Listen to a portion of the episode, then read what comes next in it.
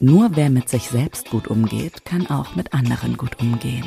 Ulrike Bischof. Selbstachtung, respektvolle Kommunikation, Selbstreflexion, Nein sagen können. Nimm dich raus und rein ins Ich. Ulrike Bischoff ist die Supervisorin an deiner Seite. Sie selbst änderte ihr ganzes Leben. Hier hörst du, wie du es schaffen kannst. Zusammen mit Ulrike und Schwarzbrot und Kamille, der Podcast für dein gelungenes Leben.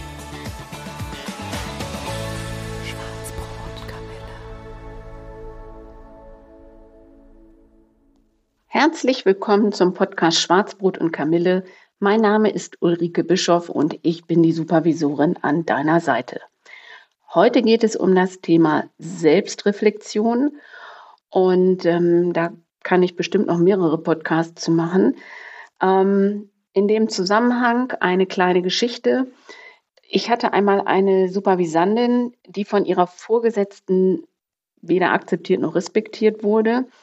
Ähm, die war im öffentlichen Dienst tätig und diese Nichtakzeptanz äußerte sich im schlimmsten Fall so, dass die Klientin dermaßen unter Druck gesetzt war oder stand, dass sie nur noch funktionierte, äh, immer mit dem Fokus natürlich keine Fehler zu machen, beziehungsweise keine Angriffsfläche für ihre Vorgesetzte zu bieten,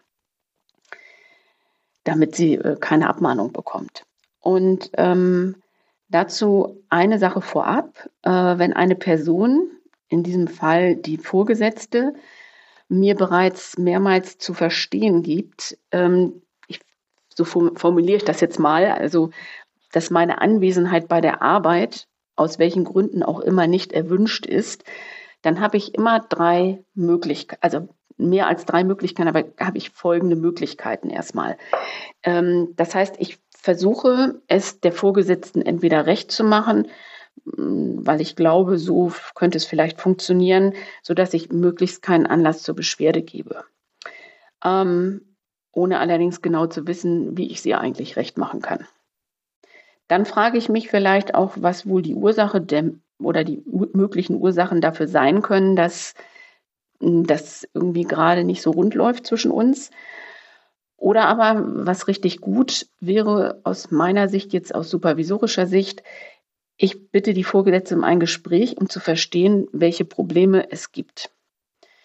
Ähm, in so einer Situation ist es, ja, in der es zunächst erscheint, als ob ich keine Möglichkeiten habe, aktiv etwas zu verändern oder zu unternehmen, ähm, weil ich ja nun auch der Vorgesetzten nicht einimpfen kann, dass ich eigentlich ziemlich gut bin und für den Job genau die Richtige oder dass sie mich mag. Ähm, ist es einfach wichtig, sich genau mal ein paar Fragen zu stellen und selber zu reflektieren. Und äh, in dem Sinne, die Definition von Selbstreflexion im Duden lautet, Selbstreflexion ist die sogenannte, also die sogenannte Selbstreflexion ist eine Form der bewussten Selbstwahrnehmung. Ich nehme mich selber wahr oder Selbstbeobachtung. Ich beobachte mich selber. Selbstreflexion bedeutet, das eigene Denken, Fühlen und Handeln zu hinterfragen und zu analysieren, zum Beispiel auf eine bestimmte Situation bezogen, in dem Falle also auch auf die Arbeit ähm, bezogen. Und diese bewusste Selbstwahrnehmung und Selbstbeobachtung ist insofern hilfreich, um zum Beispiel das eben geschilderte Anliegen meiner Klientin ähm, näher zu beleuchten, aber eben auch, um mir selber die Möglichkeit zu geben, mit dieser Situation einen Umgang zu finden. Beziehungsweise noch besser meinen Umgang für diese Situation ähm, zu finden. Das heißt, genau das, was ich brauche, damit ich mit dieser Situation gut umgehen können, kann. Und ähm, ich sage jetzt mal einen akzeptablen Umgang vielleicht zu finden. Und äh, da hilft äh, Selbstreflexion, weil es einfach die Kreativität fördert, das lösungsorientierte Denken und den bewussten Austritt aus der Opferrolle. Ähm, ich kann meiner Vorgesetzten, also ich kann sie nicht dazu zwingen, mich zu mögen, aber auch die Vorgesetzte als Führungskraft, ich sage mal so, wir haben jeder einen ähm, Arbeitsvertrag unterschrieben oder jeder Arbeitnehmer. Und das heißt, er muss dafür sorgen, dass der Laden, in dem Falle jetzt die Organisation im öffentlichen Dienst, dass sie läuft. Und es fällt halt auch vielen Führungskräften schwer, da eine Trennung zu machen zwischen guter Arbeit und eben ich mag die Person nicht. Das ähm, kann man aber eben nicht beeinflussen. Und ähm, insofern gibt es mit dem bewussten Austritt dann durch Selbstreflexion aus der Opferrolle in Bezug auf das Arbeitsleben auch eine Haltung. Ähm, ich kenne sie unter der Love it, leave it, change it Haltung, die dafür sorgt, dass ich ähm, entsprechend drei Möglichkeiten habe, äh, mit der Situation umzugehen. Das heißt, ich gucke mir die Situation wie folgt an. Ich mache, also mag ich meine Aufgabe, meinen Job, liebe ich das, was ich beruflich mache. Und wenn das der Fall ist, ähm, dann kann ja erstmal alles so bleiben, wie es ist. Mag ich meinen Job, liebe ich das, was ich mache, aber nicht unter den gegebenen Umständen. Ähm, siehe der Fall oben mit meiner, also äh, den ich eben geschildert habe, eben, nicht oben, äh, mit der Klientin. Ähm, dann habe ich die Möglichkeit, die Arbeit mir so angenehm wie möglich zu gestalten, damit ich mit der Situation möglichst entspannt umgehen kann und überhaupt einen Umgang finde. Also lasse ich es, wie es ist, weil ich den Job nicht wechseln möchte, sondern da gerne bleiben möchte. Aber ich gucke, an welchen Schrauben ich drehen kann, um ähm, es so ein bisschen zu ändern. Oder wenn ich an meiner Situation was ändern kann, stellt sich die Frage, was kann und was will ich ändern? Mit dieser Haltung richte ich dann meine Wahrnehmung darauf, wie es mir mit einem, mit diesem bestimmten Sachverhalt eigentlich geht. Und das ist der erste richtige und wichtige Schritt ähm, der, zum Thema Selbstwahrnehmung und vor allen Dingen, damit es mir besser geht und ähm, ich eben auch die Verantwortung für mich und mein Handeln, mein Leben und dafür, was ich zukünftig in dem Arbeitsbereich ändern möchte, übernehme. Also ich habe eine aktive und verantwortungsvolle Haltung zu mir und zu dem Anliegen. Und schließlich ist es eben wichtig, wenn ähm, ich einige Optionen durchgespielt habe, ähm, mir auch einen Plan zu machen, wie ich, also zum einen, ähm, wo könnten mögliche neue Ziele sein und wenn ich neue Ideen und Ziele habe, ähm, einen Plan, wie können die nächsten Schritte in diese Richtung sein, um mein Ziel zu erreichen. Ja, zurück zu meiner Klientin. Ähm, die war so in ihrem Verhaltenstrott eingebettet, äh, keine Fehler zu machen und es dem Vorgesetzten recht zu machen, dass sie natürlich total unter Druck stand und verunsichert war und natürlich doch Fehler gemacht hat, ähm, was in so einer Situation überhaupt nicht ausbleibt.